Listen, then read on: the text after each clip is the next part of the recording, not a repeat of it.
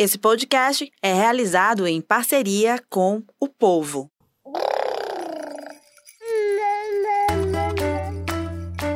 Você ouve agora o MamiCast, o seu podcast de maternidade com informação e leveza. Olá, MamiCasters! Sejam todos muito bem-vindos ao MamiCast, o seu podcast de maternidade com informação e leveza, o primeiro podcast de maternidade do Ceará. Toda semana a gente traz aqui conteúdos relevantes, entrevistados também que fazem parte desse universo. Então a gente recebe profissionais da saúde, a gente recebe médicos, enfermeiros, nutricionistas, psicólogos, mães também, personagens de todas essas histórias.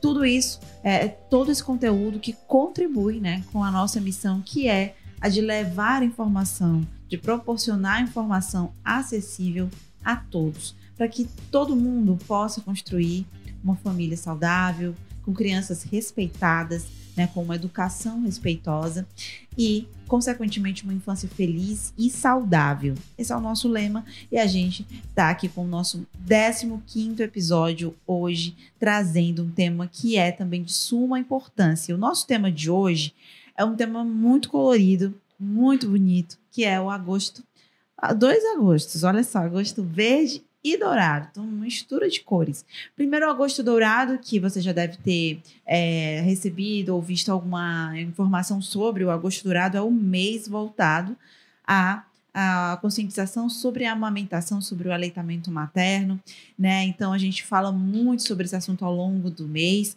e por que é importante a gente ter um mês só para falar disso. Quem vai trazer essas informações para a gente a nossa entrevistada. Antes, eu vou só trazer alguns dados e fazer aqui a nossa introdução.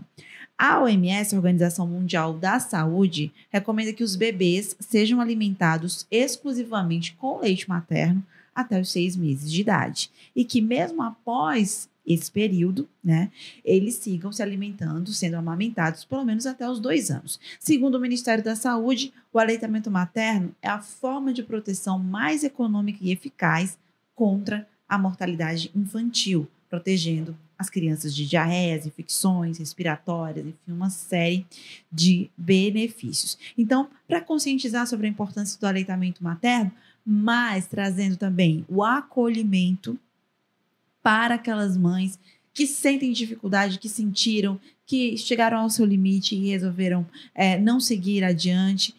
Para falar de tudo isso, eu converso hoje no programa com a Lucia de Fátima Mesquita. Ela é enfermeira do posto de saúde Vigílio Távora e é a responsável pela sala de apoio à mulher que amamenta. Lúcia, seja muito bem-vinda. Vai ser um papo muito importante, muito bacana, né? Oi, Raquel. Obrigada, obrigada pelo convite para nós estarmos trabalhando agora no mês de agosto. Essa temática que é tão importante, né, como você já introduziu muito bem, dos benefícios para mãe, para o bebê e para toda a população. Porque quando a gente fala de amamentação, a gente sabe que a gente vai estar promovendo saúde não só para os bebês nem para as mães, mas para a população toda. Então é com muito prazer que nós vamos conversar sobre várias condições que favorecem com que a amamentação seja mais tranquila e que seja possível de acontecer, mesmo com muitas adversidades que a gente tem pela frente.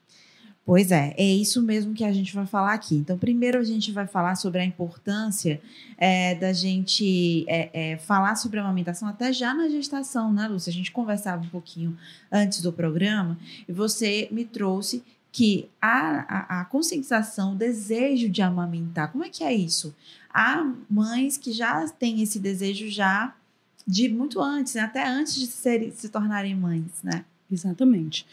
E trabalhar isso já na gestação já é um ponto importantíssimo para que a gente tenha sucesso no processo da amamentação. Então, quando a gente veio falar também de todo o aleitamento materno e vai citar muitas vezes as salas de apoio à amamentação, que estão inseridas dentro das unidades de saúde, dos postos de saúde de Fortaleza, a gente tem um objetivo maior de já trabalhar a amamentação na gravidez.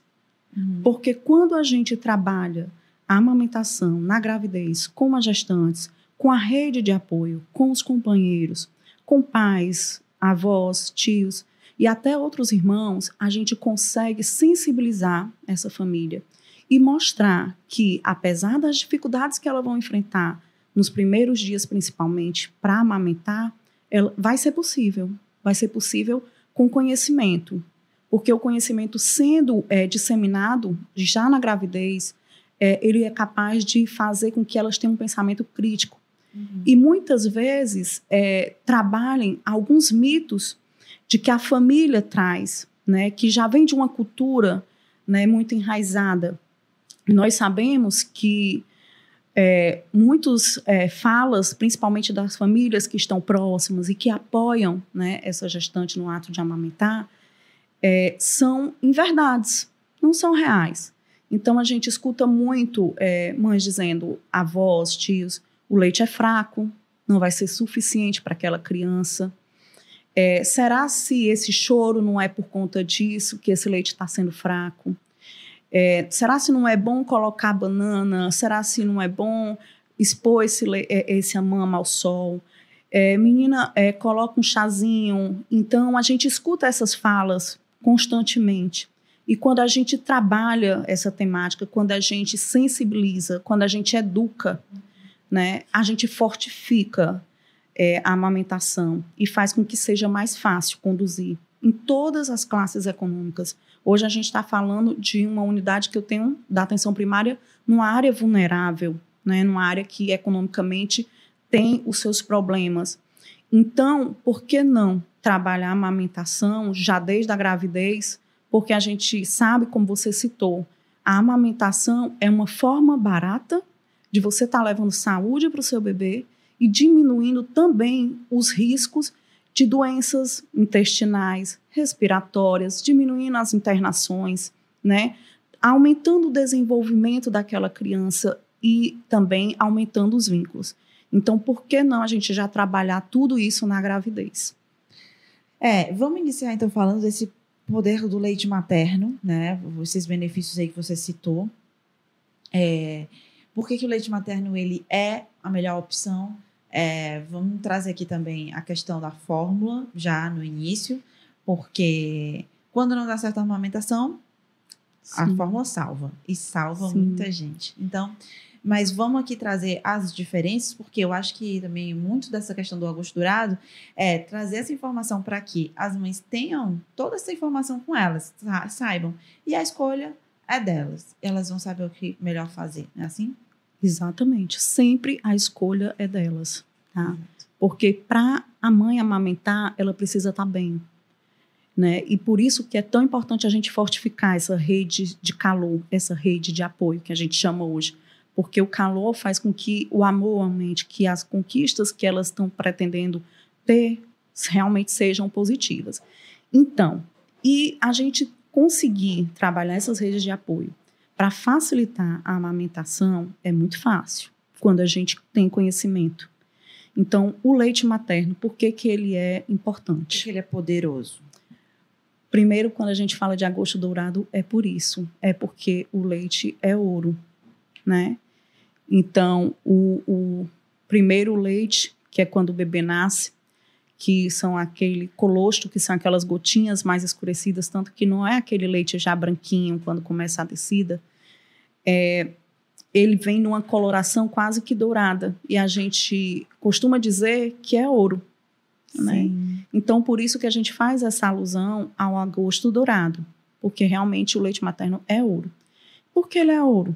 Só porque vem daquela mãe, somente por isso? Não.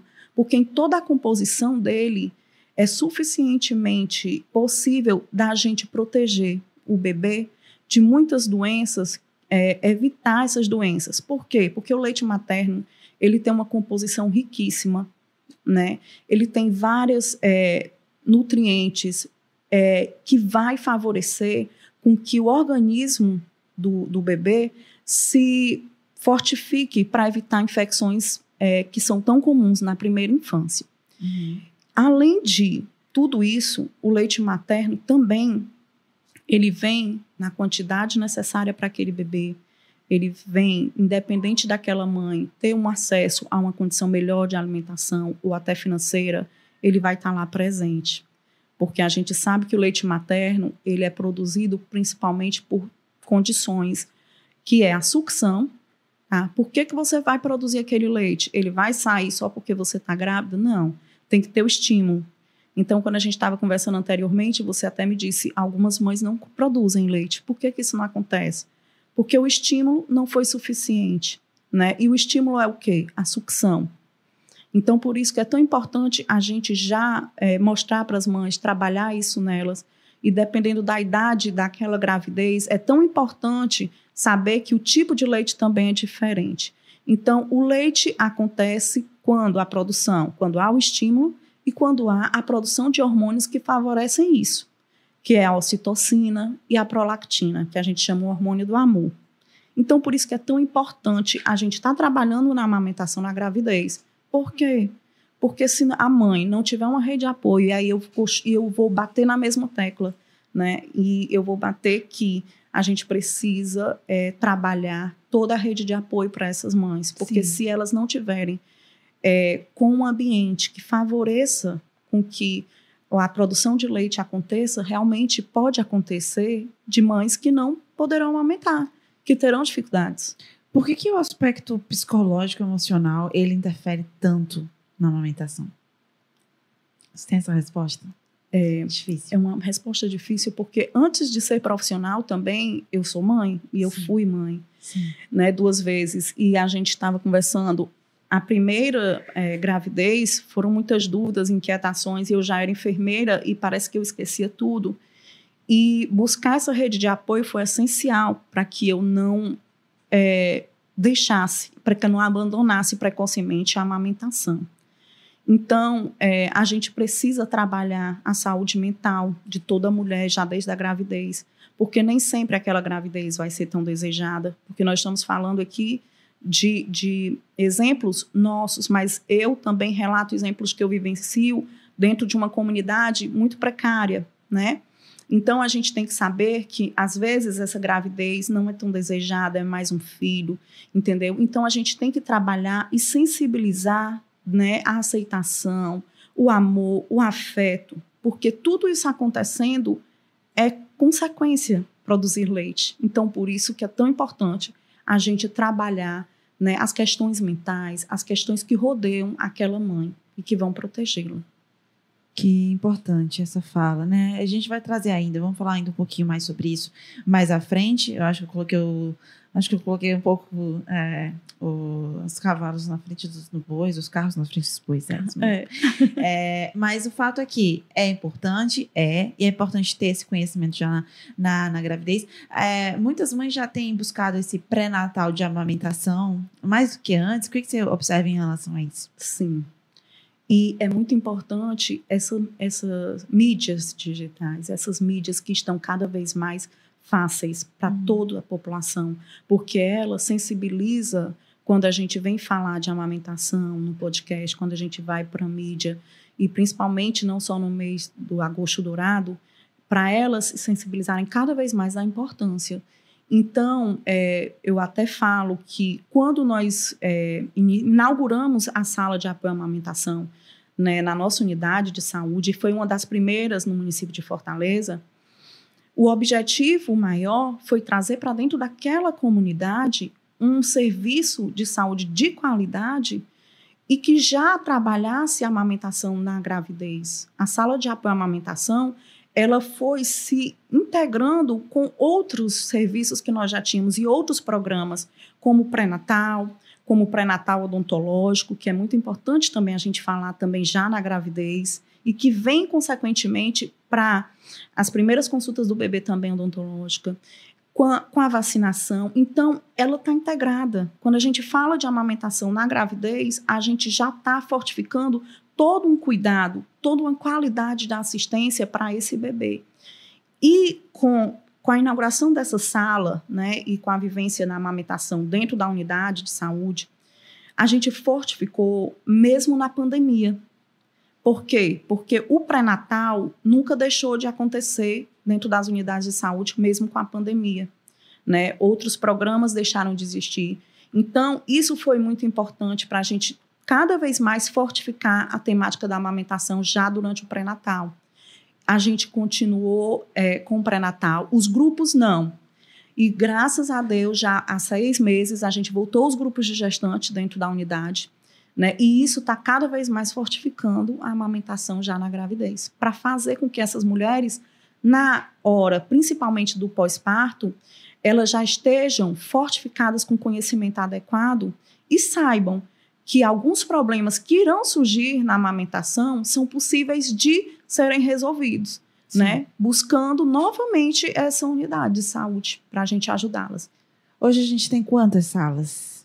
Hoje, no município de Fortaleza, a gente tem 21 salas e com né, alegria eu vivencio também toda essa, essa estruturação das salas.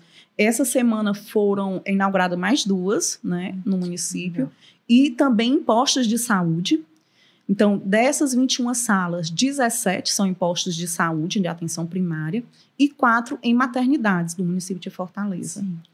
E é muito interessante a gente falar que, além dessas salas de apoio, né, amamentação que existe e que veio com o objetivo de trabalhar a orientação adequada, né, as, as técnicas que favorecem a amamentação correta, mas também captar leite para doação, né?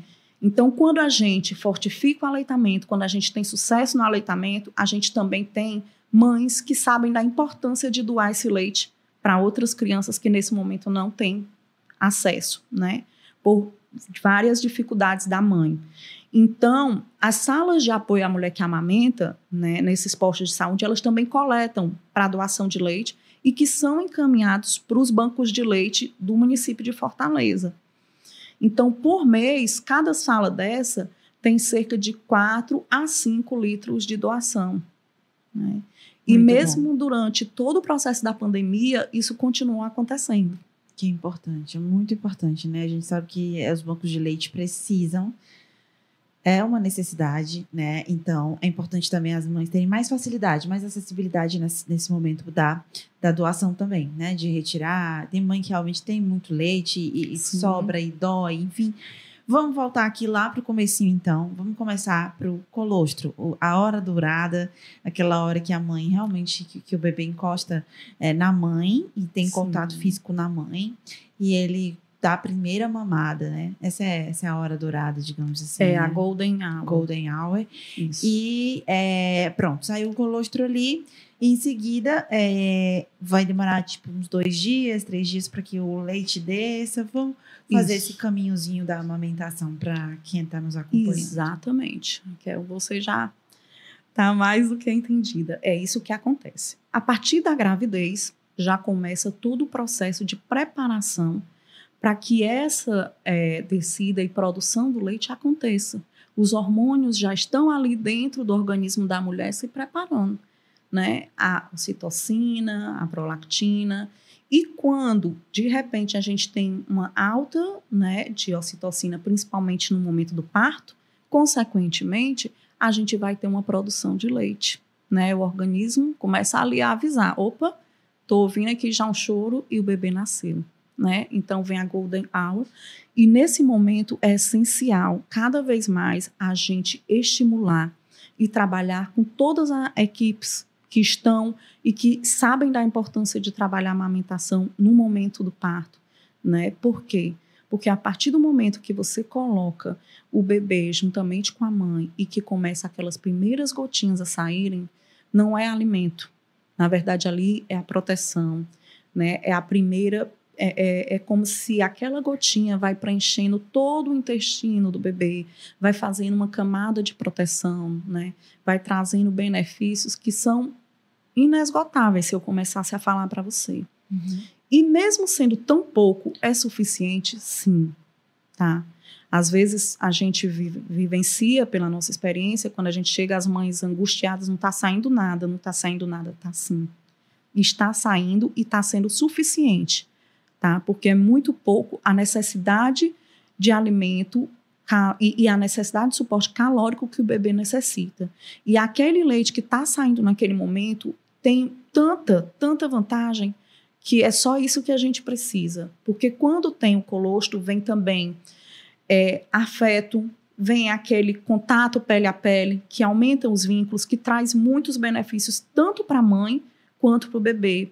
E trabalhar também, a gente colocar o bebê na primeira hora junto da mãe, é a gente diminuir os riscos de sangramento para a mãe também, de hemorragias no pós-parto é a gente trazer tantos benefícios, diminuir os riscos de doenças mentais também, de transtornos mentais. Por quê? Porque muitas mães têm muito receio de não poder amamentar. E depois do colostro, né, que aparece até o primeiro, segundo, terceiro dia, no quarto dia em diante, começa a apojadura, que é a descida do leite propriamente dita. Sim. E aí, com isso, é, as mamas começam a ficar um pouco mais cheias, o leite começa a descer com mais facilidade. Por que, que isso aconteceu? Porque existiu aqueles dois processos que foram essenciais para a produção, que foi a sucção e a produção dos hormônios que favoreceram. Então, qual é o primeiro reflexo que o bebê tem ao nascer? Sucção. Então, se ele tá, nasceu na idade certa, nasceu no tempo certo, pode esperar que a primeira coisa que ele vai fazer quando ele encostar naquele peito é sugar, uhum. né? Então, é, depois disso vem a descida do leite, aumento da quantidade de leite, e nesse momento crucial é onde que vem também os principais problemas, né? As mães começam a relatar das fissuras, começam a relatar das mamas engurgitadas, que é aquela mama endurecidas, né? Quentes. Então, Nesse momento, ela precisa de um apoio de um profissional, mas se ela já na gravidez foi trabalhada, foi orientada, que isso pode acontecer e que pode acontecer por alguns fatores como pega incorreta, quando posição incorreta, ou até mesmo por um aumento da produção que está além da necessidade daquele bebê, então ela já vai saber como fazer para que isso não evolua de uma forma que possa trazer mais danos para ela. Então, ela vai é, diminuir massageando essas mamas, tirando o excesso de leite, procurando observar se a posição que é, o bebê está está sendo correta, está sendo confortável para ela, para ele também. Uhum. Né? Então, tudo isso vai favorecer uma mama, né, um, sucesso na amamentação, principalmente nos primeiros dias. Muito bem, vamos lá. Vamos para essa, essa história da mama que ficou ali muito, muito endurecida, com muito leite e acabou que também os ferimentos, Sim. enfim. É, o que, que a gente deve, qual, é a orientação? Orientação, você deve atuar muito nesse período, você deve ser muito solicitada, chega muita mãe lá nessa condição Sim, na sala. Muito. Como que, que você conta pra gente? Muito. E assim, mesmo a gente tentando trabalhar durante a gravidez, já amamentação e até mesmo mães que já tiveram outros filhos, é, a gente sempre procura dizer que nenhuma gravidez é igual à outra. E às vezes uma teve sucesso naquela primeira gravidez na amamentação e outra não. E às vezes o contrário, na primeira não conseguiu amamentar um dia e já nessa deslanchou. Mas quando isso acontece, né, e que elas nos procuram, fica fácil a gente intervir. Porque a partir do momento que a usuária, que aquela mãe, está tendo dificuldade de amamentar e está tendo problemas e que busca um serviço para mudar isso, ela quer continuar amamentando. Ela já sabe da importância de amamentar, então fica fácil. Uhum. Né? E muitas vezes a gente não tem sempre esse acesso, elas às vezes não vão. E quando chegam algumas vezes nos hospitais, que já numa condição às vezes até bem difícil e que vai dificultar a amamentação, podendo até vir infecções que a gente chama de mastite. Mas quando elas nos procuram, primeiro que a gente vai observar é a posição correta, né? A pega se está correta do bebê.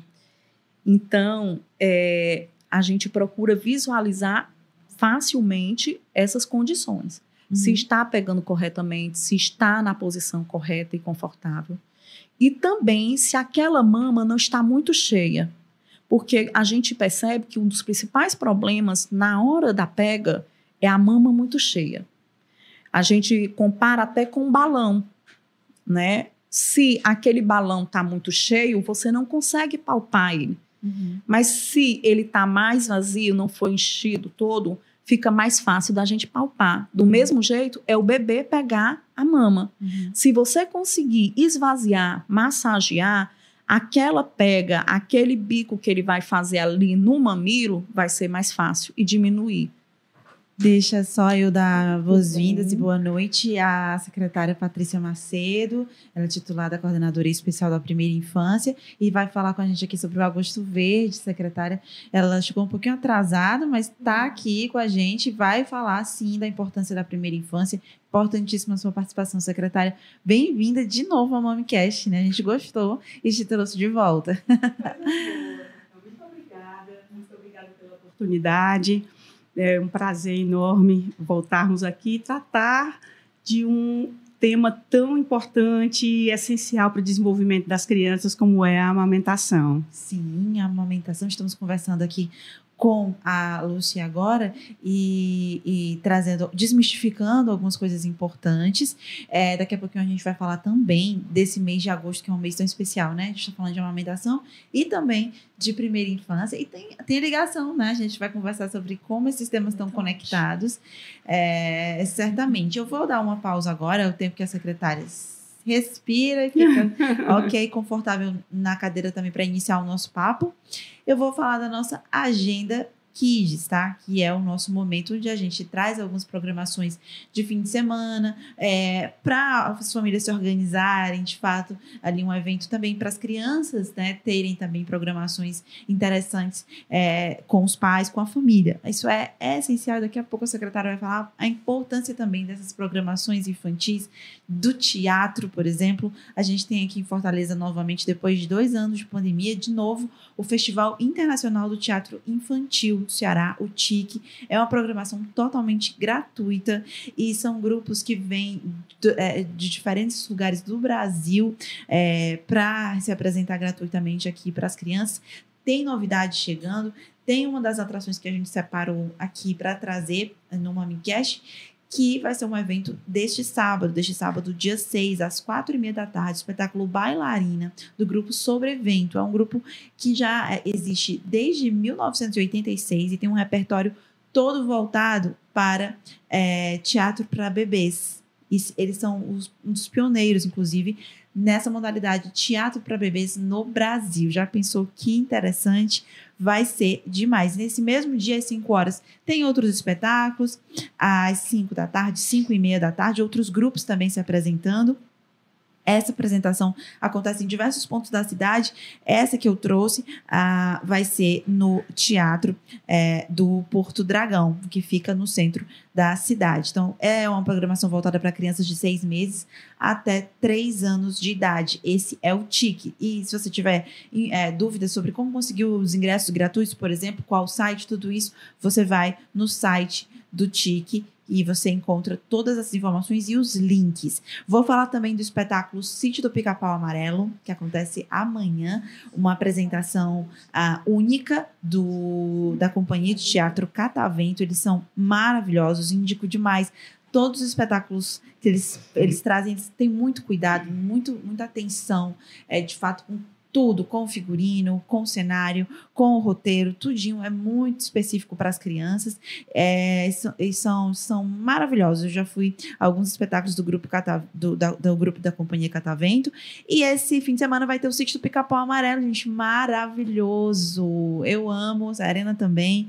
E eles vão se apresentar às 5 da tarde no Espaço Cultural AABB, que fica no Dionísio Torres, tá? Então você se informa também sobre os ingressos. Já trago aqui 25 reais a meia. Você compra também pelo Simpla.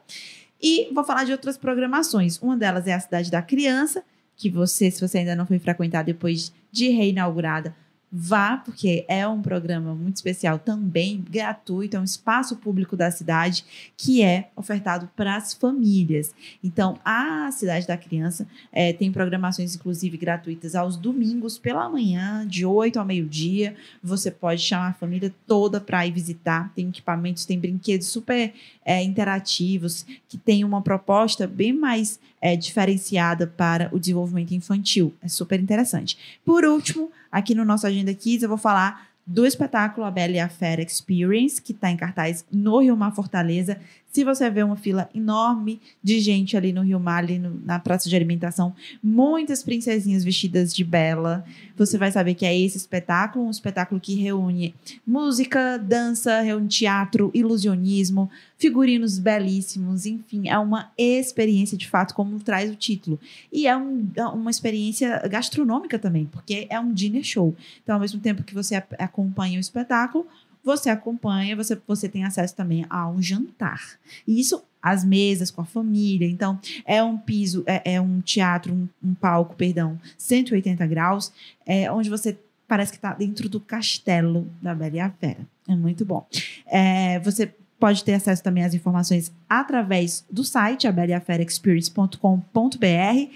Tem sessão ainda ao longo do mês de agosto até o dia 21 e você vai, então depois você me conta como é que foi, se você gostou ou não, você traz aqui o feedback pra gente. E essa foi a nossa agenda Kids. Voltando pro nosso papo, a gente começou um pouquinho tarde, começou já um pouco depois das sete, então a gente vai até é, um pouquinho depois das oito também.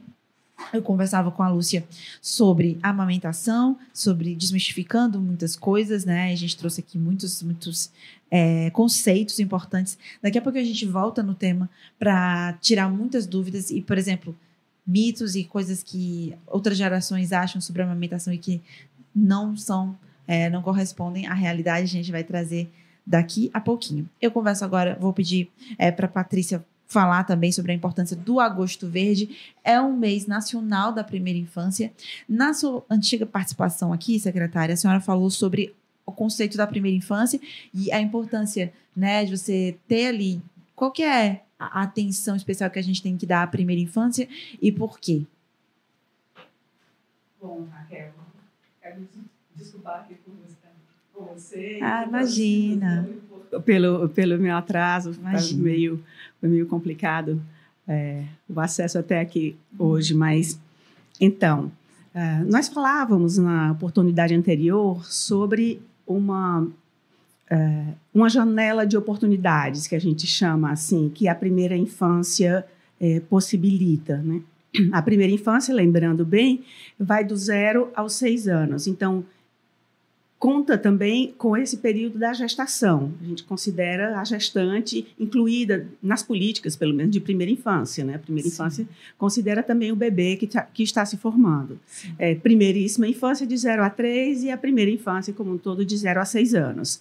Então, nesse período do desenvolvimento humano, humano é quando uh, o cérebro está em formação, é quando a criança tem as melhores e maiores possibilidades de aprender todos os comportamentos que ela vai desenvolver é, na vida e na vida adulta. E isso não quer dizer, não, não diz respeito só a comportamento relacional na, com, com as outras pessoas, mas o comportamento que ela vai adotar com relação a si mesma. É, a gente sabe, por exemplo, que o vínculo é, mãe, bebê, esse vínculo afetivo que é formado, essa atitude que a mãe tem de significação daquele ser que está ali, aquela, aquela criança ela vai tomar isso como um, um, um sinal da presença dela mesma. A, a, percepção que ela vai ter dela mesma no mundo. E isso é,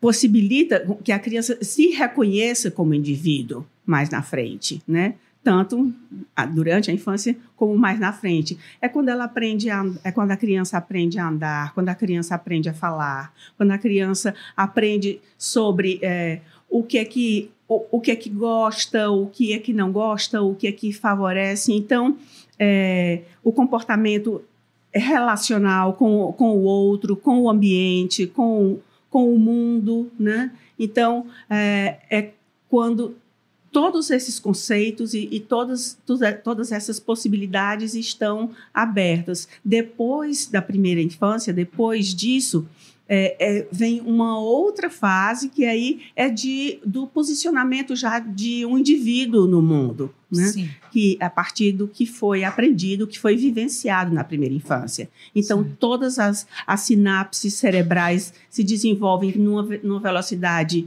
é, Muito é, maior. exponencial né, durante a primeira infância.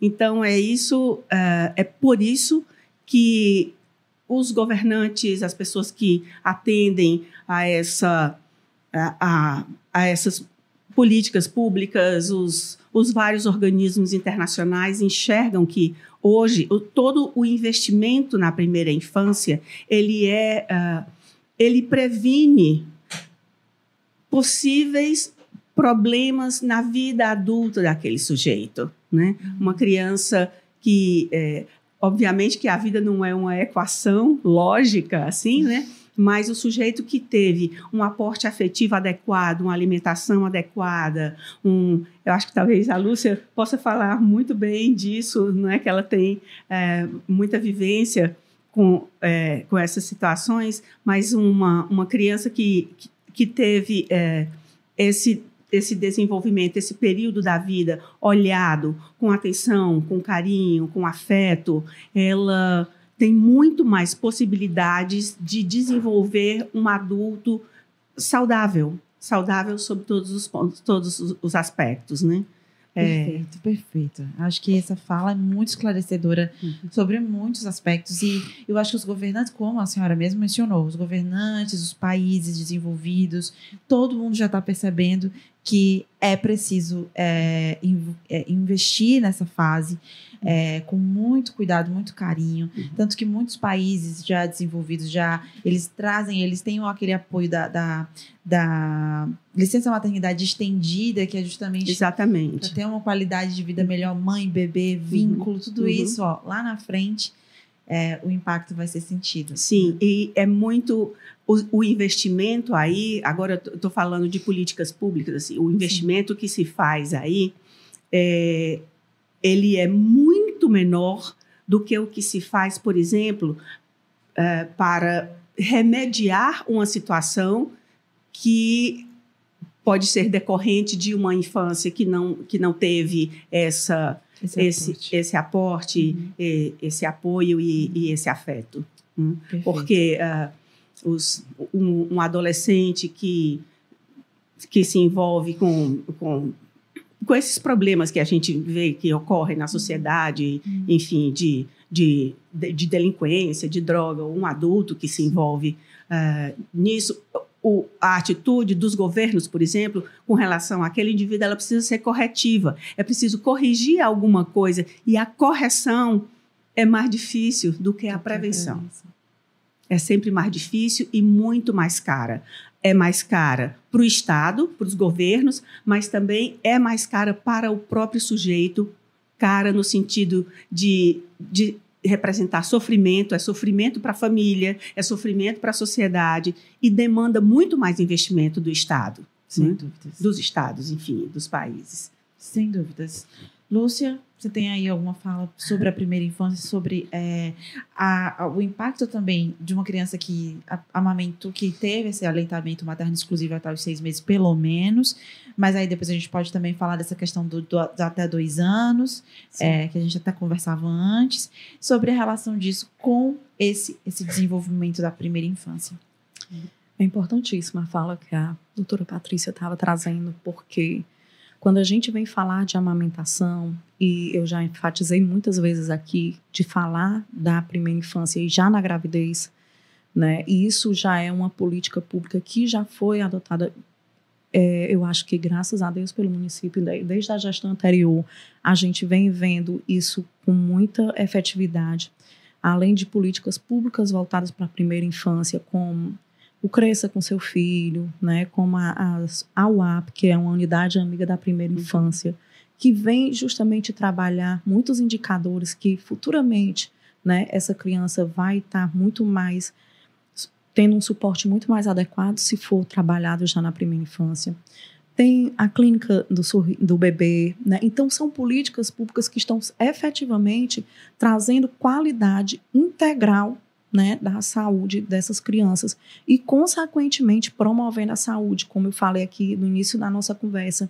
Trabalhar a amamentação não é só trazer saúde para o bebê e nem para a mãe, é para toda é um uma população. Importantíssimo. Sim. Né? Sim. É para toda a população, uhum. porque nós estamos é, prevenindo, né? situações que são muito mais difíceis de serem resolvidas, né? É, não que a amamentação vá ser a cura de tudo, Uhum. porque eu posso aqui estar trazendo uma fala que vai trazer uma frustração muito grande para uma mãe que não pode amamentar, Sim. né? E que por N motivos não conseguiu amamentar. E esse filho vai deixar de ser amado porque não foi amamentado de forma alguma. Mas trabalhar os vínculos dessa mãe, né? Trabalhar a questão da aceitação, né, daquele outro filho, porque aqui eu estou falando de uma vivência em uma comunidade, como eu trouxe anteriormente para Raquel, muito vulnerável, né? A minha unidade de atenção primária é no Cristo Redentor. Então, quando a gente fala de amamentação na gravidez, a gente tem que saber que a gente vai estar trabalhando com uma classe econômica com muitos problemas, né? Com uma população com muita vulnerabilidade social e com muita violência urbana inserida nela. Então, muitas dessas mães que não conseguem amamentar, a gente vê que quando a gente trabalha com ela é, ações de afeto, de desenvolvimento daquela criança, né? E a gente percebe que ela está inserida muitas vezes numa família que tem algum tipo já de violência, né? A gente consegue trazê-la e já trazer a prevenção de com possíveis consequências. Então, não só vai ser a amamentação importante nesse momento, mas também o olhar da- daquele profissional que está próximo daquela comunidade, daquele indivíduo, para poder estabelecer cuidados que tragam realmente um benefício no futuro. Muito bom. É, bom, vamos falar também dessa questão que a gente mencionou anteriormente, né? Sobre os mitos, vamos desmistificar algumas coisas importantes rapidinho, é, que é importante para quem está assistindo a gente a título mesmo de informação, de se informar sobre, é, até para decidir, né? Será que eu vou.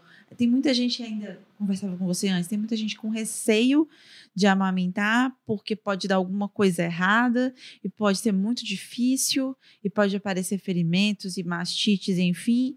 É, tem também é, quem, quem, foi, quem é questionado pelos próprios é, é, parentes, enfim. Essa semana eu vi um, um post de uma amiga na rede social sobre pessoas que desestimulam a amamentação após o aleitamento exclusivo, que acham que, olha, amamentou seis meses já deu, já era, para com isso, isso aí tá, não, isso aí já, sabe o que que é? Isso aí é você que está viciado em amamentar a criança, Ah, enfim, começam aqueles argumentos que já na nossa cabeça ficam é, uma bola de neve. Então, é, qual a importância também da gente trazer isso, trazer a informação, né? Falar desses, desses mitos. A campanha do Ministério da Saúde desse ano, da amamentação, que foi até em dia 1 de agosto, que é o Dia Realmente Mundial da Amamentação, é fortalecendo a amamentação, educando e apoiando. Então, quando nós educamos, quando nós levamos informação baseada em conhecimento científico, quando nós apoiamos, e isso eu não falo somente o profissional, né? Quando eu falo apoio, é a família, é o vizinho, é uma unidade de saúde, é uma escola, é o local de trabalho, né? Nós vamos estar fortificando, né, essas mulheres. E talvez com essa educação e com esse conhecimento, elas vão saber que vai ser possível amamentar. E aqueles medos que elas tinham vão sendo quebrados, vão sendo deixando de existir, porque elas tiveram conhecimento. Né? Há casos em que você observa ali muita dificuldade e que essa, essa dificuldade é superada pelo desejo da mulher de, de amamentar? Bastante, bastante. Eu tenho mulheres que chegam para a gente já na gravidez e dizem: Olha, eu quero muito amamentar. É, eu quero que nesse segundo filho eu tenha casos de primeira viagem, mães de primeira viagem, segunda. Mas essa semana mesmo eu tive um relato de uma mãe, num outro curso que eu estava dando na nossa unidade vizinha, que ela chorou quando ela foi contar o relato, porque o primeiro filho dela foi prematuro.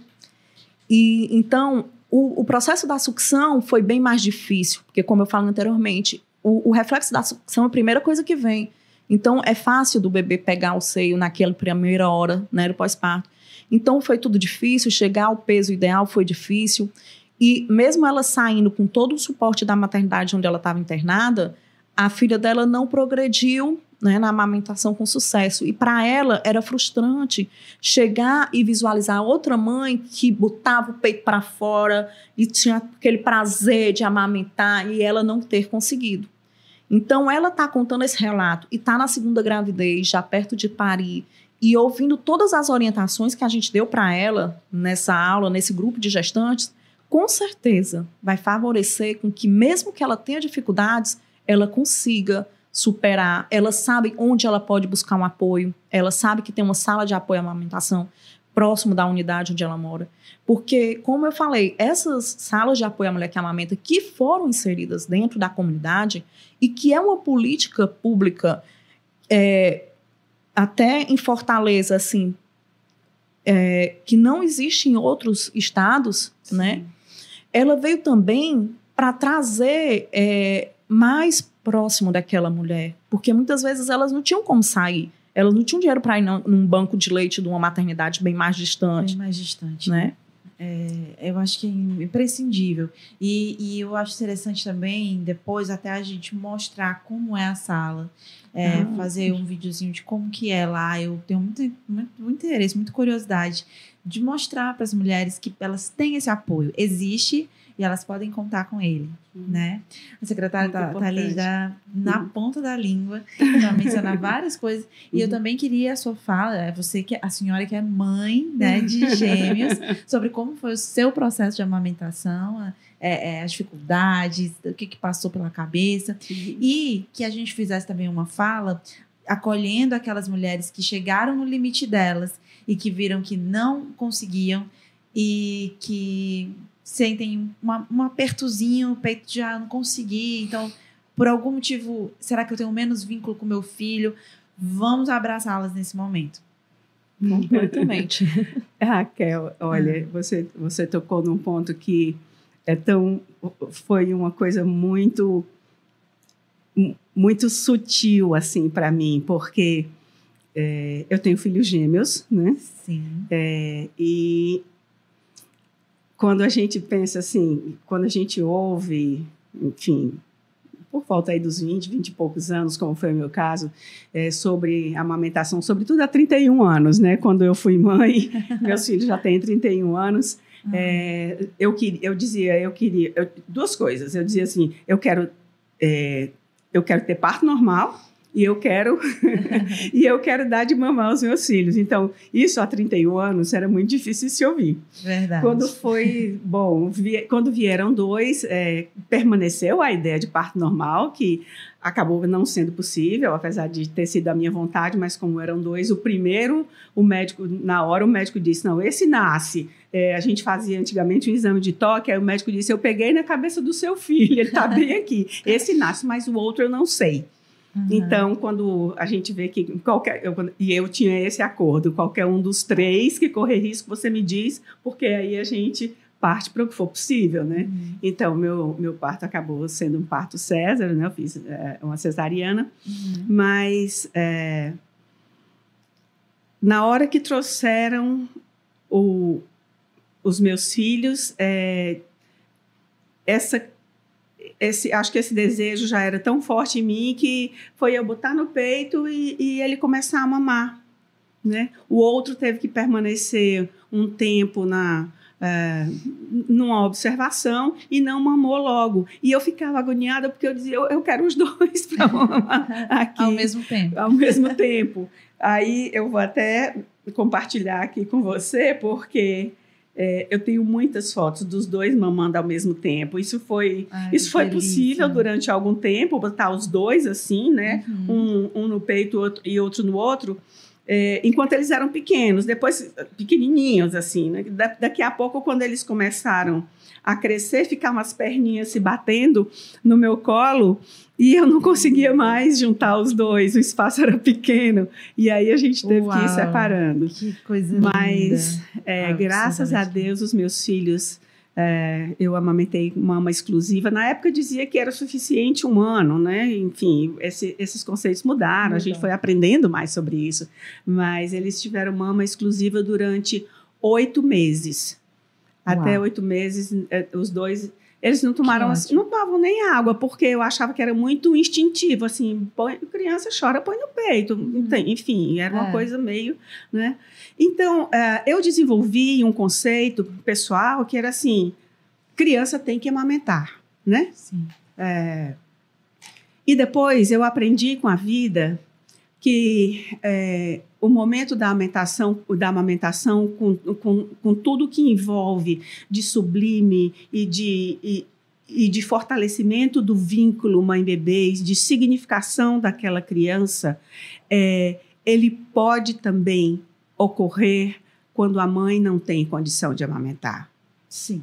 porque isso é a realidade de muitas mulheres e é importantíssimo. O que é mais importante, é, eu acabei aprendendo, é, é, é- é esse vínculo, é, é o que se forma na hora que você alimenta o seu filho.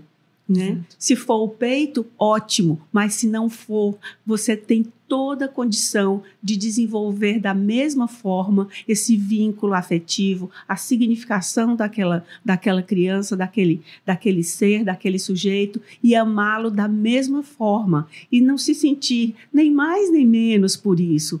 É mãe igualmente, né? Eu acho que Demais. que isso é uma demais. coisa assim, quando, quando eu vi assim, como eu- era uma realização para mim amamentar, é, eu achava que se não amamentar, Ave Maria, entendeu? É. Mas depois a gente, a gente aprende que a, a vida tem mesmo as, as vicissitudes e que o que importa mais é, é uma coisa que está para além disso. A criança pode ser saudável, a criança pode ser é, igualmente amada e você também, mãe, que, que não conseguiu amamentar, ser tão mãe e ser tão é, presente na vida do seu filho e, e desenvolver um ser tão saudável quanto que um, um que foi amamentado no peito e que o que vai fazer mal, assim, entre aspas, né, é se a gente carregar qualquer tipo de culpa por isso, porque não, não, não, não é o caso de culpa, né? Ninguém ninguém pode prever o que, é que vai acontecer e apesar das vezes o desejo da gente é, a vida não vir de encontro aos desejos da gente é, a gente precisa tirar o- o melhor que puder para a gente e para os nossos bebês Sem dúvidas, acho que é perfeito isso. É, a gente comentava sobre isso também, Isso, né, uhum. Lúcia? Sobre é, a- muitas mães podem até criar esse estigma, né, por não terem conseguido amamentar, sim ou por ter sido uma escolha, enfim, existem inúmeros fatores que podem ocorrer ali para a não continuidade. Há mães que ficam com exaustão, mesmo Uhum. física e mental, Sim. sabe disso. Privação de sono, Uhum. é, a questão mesmo física de algum tipo de ferimento que ela não conseguiu aguentar, suportar, enfim. Então, elas podem criar um estigma do, com o agosto dourado, que é um Uhum. mês para conscientização. Então, por isso a gente veio aqui falar tanto de amamentação, mas também falar do que, que pode não dar certo, né? Uhum. E acho que é, é muito isso, é muito esse a nossa missão aqui, né? Todos vocês. Primeiro, é, a Lúcia que tem um trabalho assim, fundamental, que é de diariamente encontrar mulheres e ajudá-las nisso, é, com acolhimento, com uma informação. É, ela não vai sair daqui hoje sem mostrar a bonequinha que ela trouxe. É, e a secretária que contou essa história, eu fiquei encantada. Não vou esquecer essa foto nunca mais, né? Os dois gêmeos mamando. Parabéns. É, mas que ela também trouxe uma fala muito bonita da Patrícia de que ela depois entendeu que tudo bem também não amamentar e que a Uhum. questão é o vínculo, a questão é Uhum. o amor, Uhum. é realmente essa questão do, do contato. Hoje eu tenho amigas que, que não amamentaram, eu amamentei até os dois anos. Era uma escolha minha, totalmente minha. Eu fui lá, não, ninguém me pressionou para isso, mas também ninguém interferiu. Ou tentaram, claro que tentaram, né? Tentaram Uhum. dizer, ah, mas já deu. Depois de um ano, essa menina não come por causa do peito. Você tira do peito pra você ver como ela vai comer. Tirei, não comeu nada. Depois de dois anos, a Serena continuou com o apetite dela, que é restrito, que é difícil e pronto. E tá Uhum. tudo bem. Depois eu tenho, eu tenho até saudades quando ela mamava, Uhum. que eu acho que ela se alimentava melhor. Mas o fato é que eu, eu ficava ali, gente, imagina só uma mãe, eu ali com uma criança de um ano, que não comia direito, mas que eu não queria deixar de amamentá-la. E eu tava na escola da creche da Serena um dia, com a Serena aqui mamando, e eu tava assim, de um jeito que tava para perceber que eu não tava bem, sabe? E eu, uma mãe chegou para mim do nada, e ela não sabia quem eu era, e ela chegou para mim e falou: é, Olha, se te pressionarem para tirar ela do peito porque ela não tá comendo direito, não faça isso, porque eu fiz, deixei de amamentar e não mudou nada da alimentação do meu filho, eu tô muita saudade de amamentar. Então, não faça isso. Uhum. Essa mulher foi para mim assim: como assim, Deus? O que, que você quer me passar? Porque depois disso eu pensei: ah, não vou tirar, não. Não vou tirar, não. Vou continuar até os dois anos. Tem e- os anjos, né. Raquel, que aparecem. Eu acho que sim. Então, é tudo isso, né, Lúcia? Uhum. Pra É. gente ir fechando aqui a nossa É, participação. a pressão realmente do meio que a gente vive ainda é muito grande, porque o meio, a nossa cultura ainda é, tem muitos preconceitos. É uma cultura machista, né? Então hoje, e graças a Deus, no Brasil a gente tem muitas políticas públicas que apoiam a amamentação Uhum. e até legislação que apoia a amamentação. Então, na década de 80 e na década de 90, a gente não tinha tanto essas políticas que apoiavam é, a amamentação. Então, era muito fácil a gente ter na nossa família as avós, os pais, dando né, os leites artificiais, porque é, era o que mais era o que se tinha e era o que se sabia na época. E realmente o amor ele não deixava de existir, Sim. né? Mesmo quando você não. Eu tenho a experiência de não ter sido amamentada muito tempo e os vínculos não, não foram de forma alguma quebrados. E eu sempre, como profissional, tenho que saber não julgar nenhuma mãe. Uhum. Tenho que saber e compreender que cada mãe ela é um indivíduo único Sim.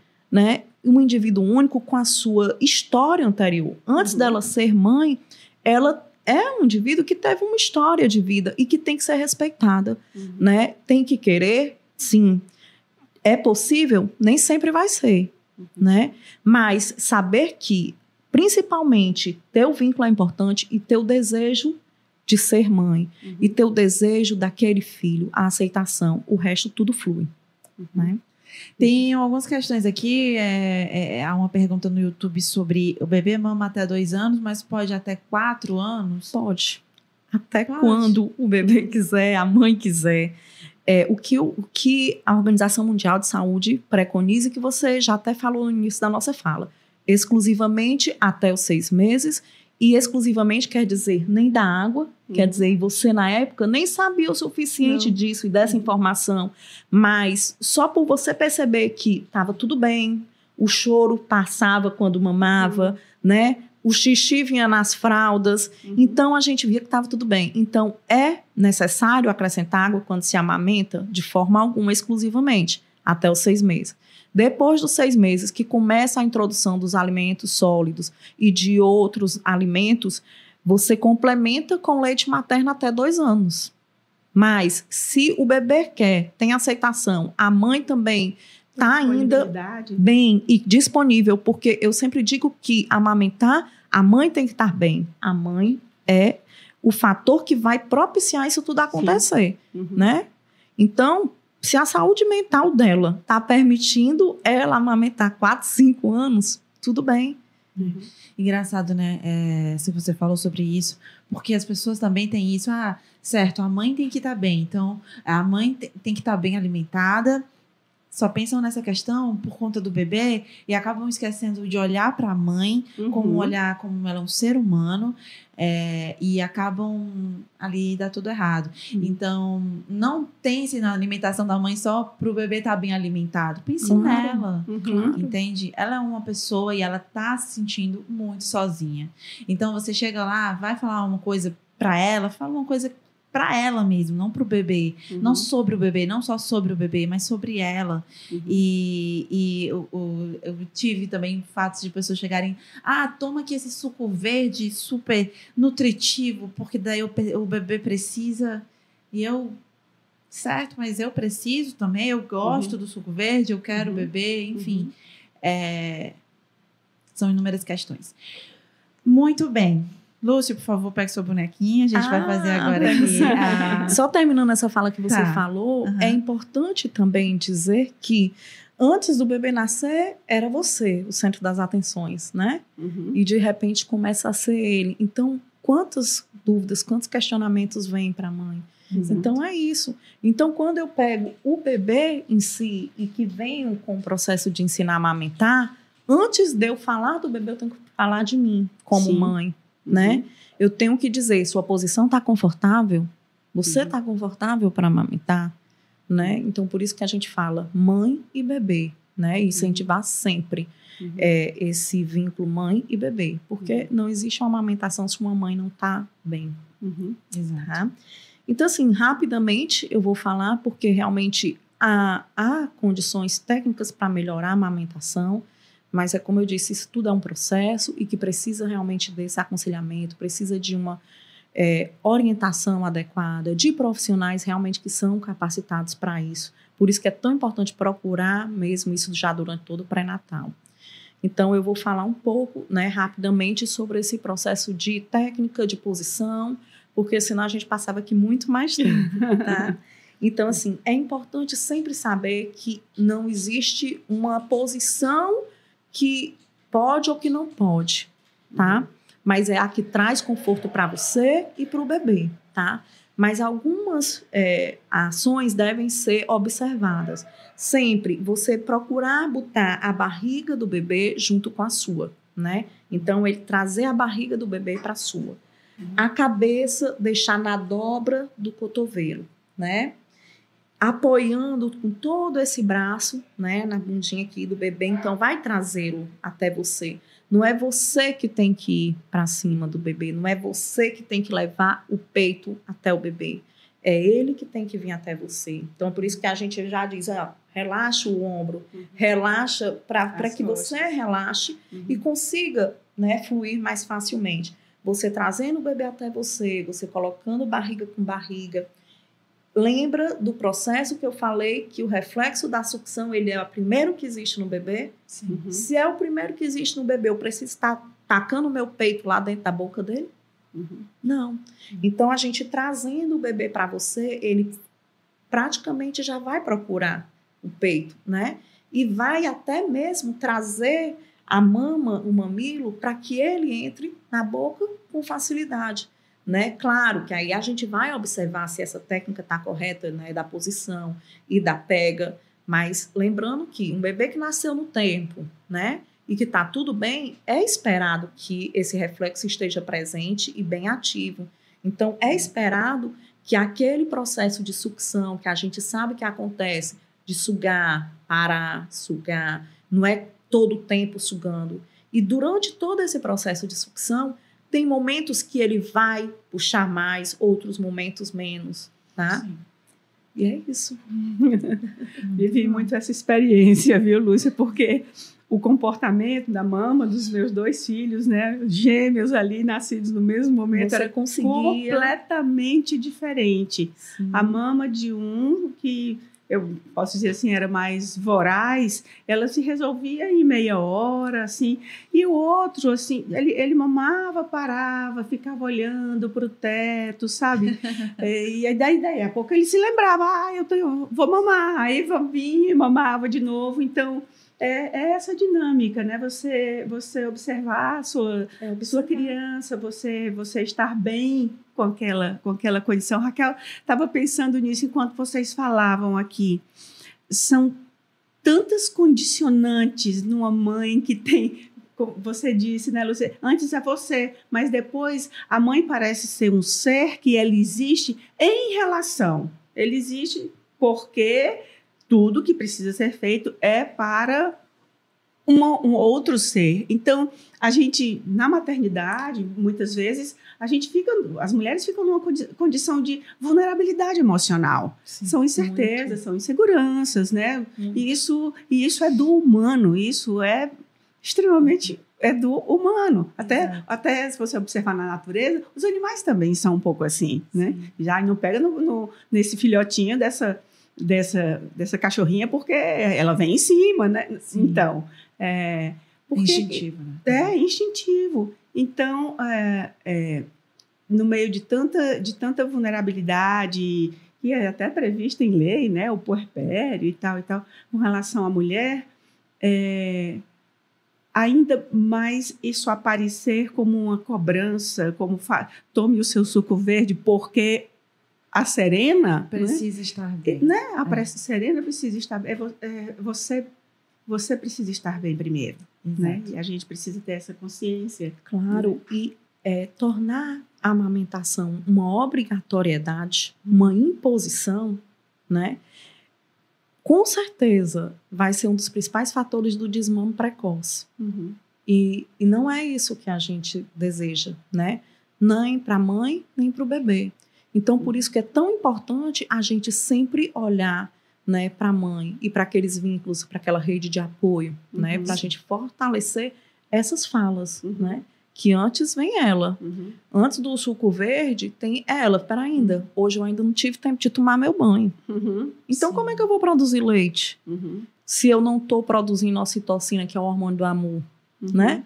É por isso que a gente diz: precisa de um ambiente, de um apoio, de uma rede de calor que possa cada vez mais tornar aquela condição de amamentação não uma obrigatoriedade, sim. né? E sim um ato de amamentar e com muitos outros fatores intrínsecos dentro desse ato de só alimentar, né? Uhum. Mas antes de tudo isso, a gente também tem que estar aqui pensando que é importante o aleitamento exclusivo até os seis meses, mas é importante a gente trabalhar todas essas questões que, que rodeiam essa mulher para a gente não ter um desmame precoce. Uhum.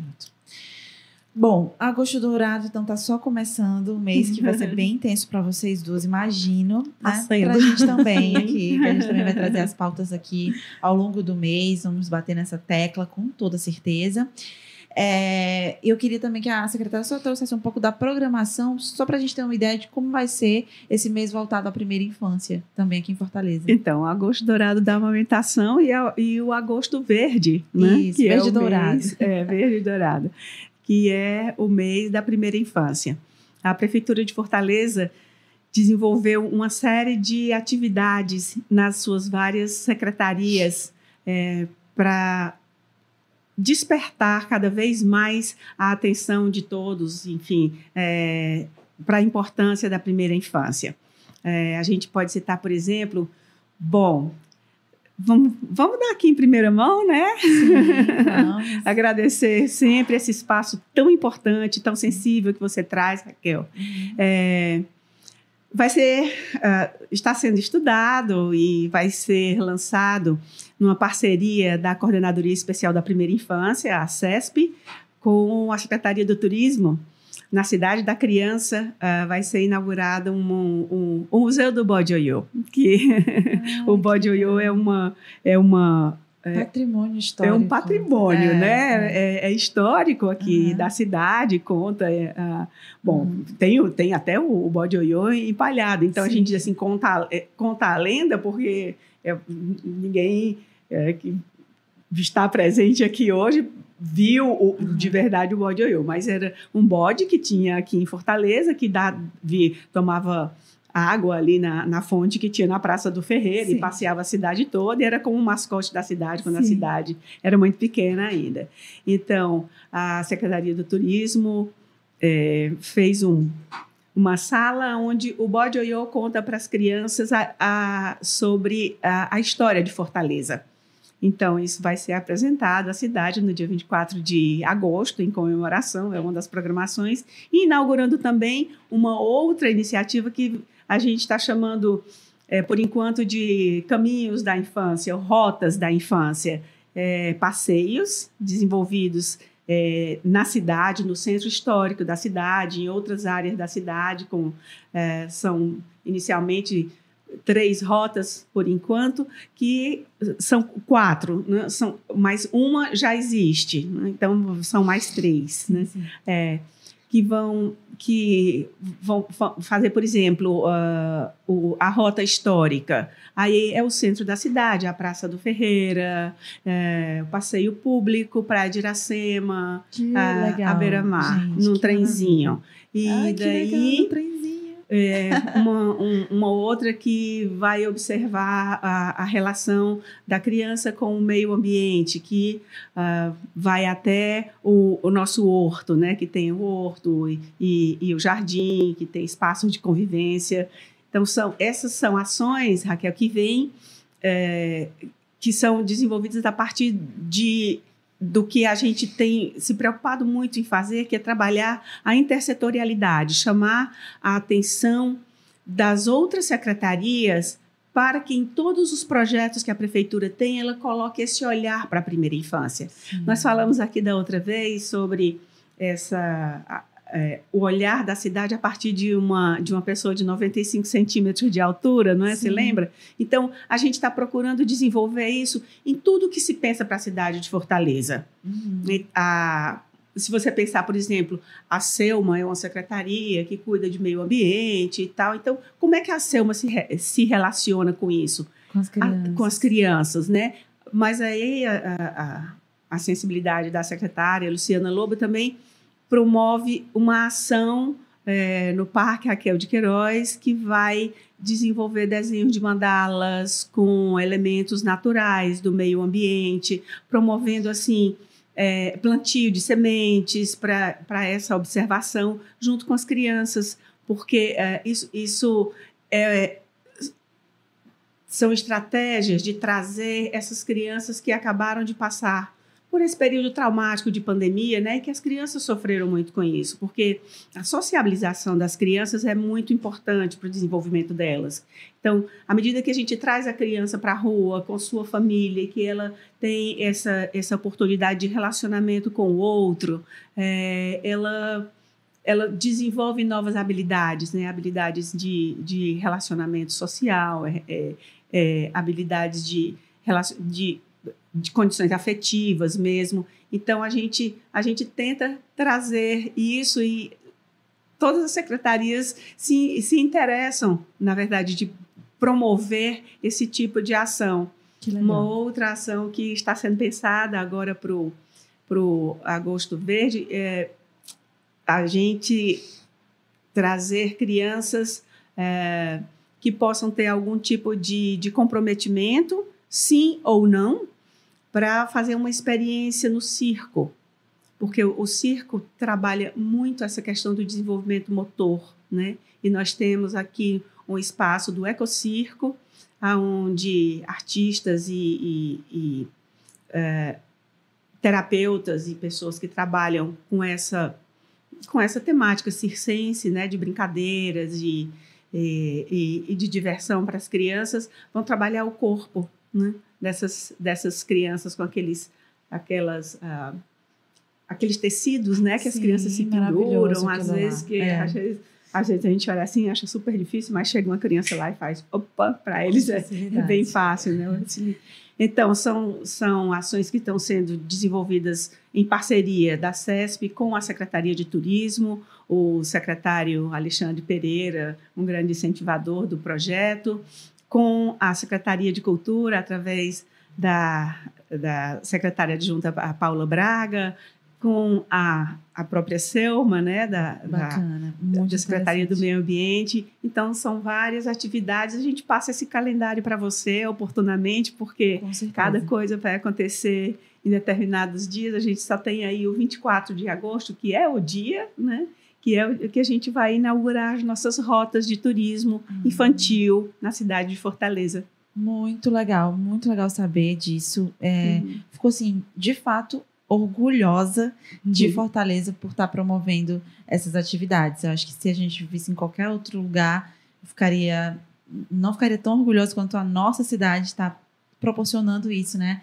Já uhum. pensou? Dia desse eu vi um colega falando: ah, nas férias eu levei a minha filha para conhecer os equipamentos da cidade que ela não conhecia. A gente foi em tal canto, tal canto. Já pensou, né? Agora tem uma Sim. rota para isso, é. com guias, com uhum. pessoas ali que estão ali justamente voltadas para aquilo, gratuitamente. Gratuitamente. Muito, muito interessante. Gente, muito obrigada. É, por tudo isso, por todo o conhecimento que vocês passaram aqui. É, tivemos participações aqui também, queria agradecer quem ficou com a gente, quem participou, quem mandou pergunta. É, e quem futuramente também vai ver essa live que vai ficar gravada aqui nos canais do Povo. Então, acho que foi muito rico, né? Teve a bonequinha da Lúcia, é, teve tudo. Muito, muito bacana. Secretária, que bom que a senhora conseguiu chegar, conseguiu vir para trazer todas essas informações até em primeira mão. Ficou muito contente. A gente uhum. vai trazer no nosso Instagram, nossos uhum. canais, essas informações bem compiladinhas para ninguém esquecer, ficar na mente o dia 24 de agosto. Uhum. Muito obrigada. Nós aqui agradecemos, Raquel. Muito obrigada. Muito bem. O MamiCast toda semana traz esses temas voltados à gestação, à maternidade, à primeira infância. Uhum. E trazemos profissionais aqui para trazer essas explicações para você. A gente agradece a todo mundo que esteve participando do episódio, né? Hoje, a, na técnica, no áudio, eu tive o, o Marco Vicente. Ele trouxe aqui essas, também essa contribuição para a gente. O apoio é do grupo de comunicação o Povo e da Rádio Povo CBN. Na próxima semana, um novo tema e a gente vai estar de volta com vocês. Até lá. Você ouviu o MamiCast, o seu podcast de maternidade com informação e leveza.